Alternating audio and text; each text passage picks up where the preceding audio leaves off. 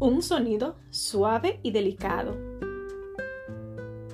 Pero después del fuego se oyó un sonido suave y delicado. Primero de Reyes 19:12. Mi amiga Belinda me había regalado una chalina hermosa con flores turquesas y marrones. Pero el primer día que la usé me di cuenta de que reflejaba más el estilo de mi hermana que el mío. Sin pensarlo dos veces la doblé y la puse sobre la cama, para dársela a mi hermana la próxima vez que la viera.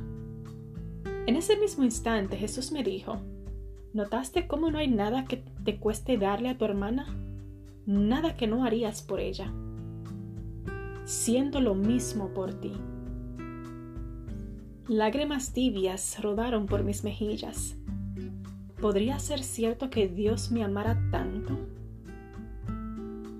Satanás se ha encargado de que pensemos que Dios está más interesado en castigarnos que en abrazarnos. Como hemos internalizado esta imagen inclemente y punitiva, muchas confundimos la voz del crítico interior con la voz de Dios. En su libro Cómo discernir la voz de Dios, Priscilla Schirer nos da pautas para reconocer la voz de Dios. Ella dice, si el mensaje que estás escuchando es condenatorio o está basado en el miedo y la intimidación y hace que te sientas indigno y rechazado, entonces no es la voz de Dios quien te ama. Es la voz del enemigo que intenta usar tu vulnerabilidad para engañarte. La tragedia es que si no aprendemos a reconocer la voz de Dios, aceptaremos la voz del enemigo en su lugar.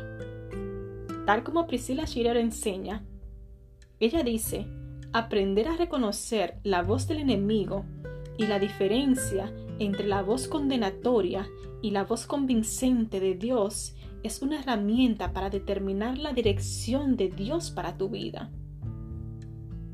El crítico interior nos grita por dentro, es enjuiciador y cruel, nos lleva al desánimo y a la depresión, a tomar malas decisiones la voz del enemigo hace que nos alejemos de Dios, que dudemos de si Él aún nos ama. La voz del Espíritu es suave y delicada y nos conduce a la esperanza. Aun cuando el Espíritu nos convence de pecado, siempre nos anima al recordarnos que nada puede separarnos del amor de Dios. La voz del Espíritu trae vida. Considera la conclusión de lo que estás escuchando nos aconseja la autora. Cuando lo reduces a su esencia, ¿sientes la ternura y el amor de Dios? ¿O en cambio escuchas el tono acusatorio del enemigo de tu alma? Señor, ayúdame a reconocer los asaltos verbales del crítico interior. Ayúdame a desarmar sus argumentos con la verdad de tu palabra. Entrena mi oído espiritual para que reconozca los susurros del Espíritu.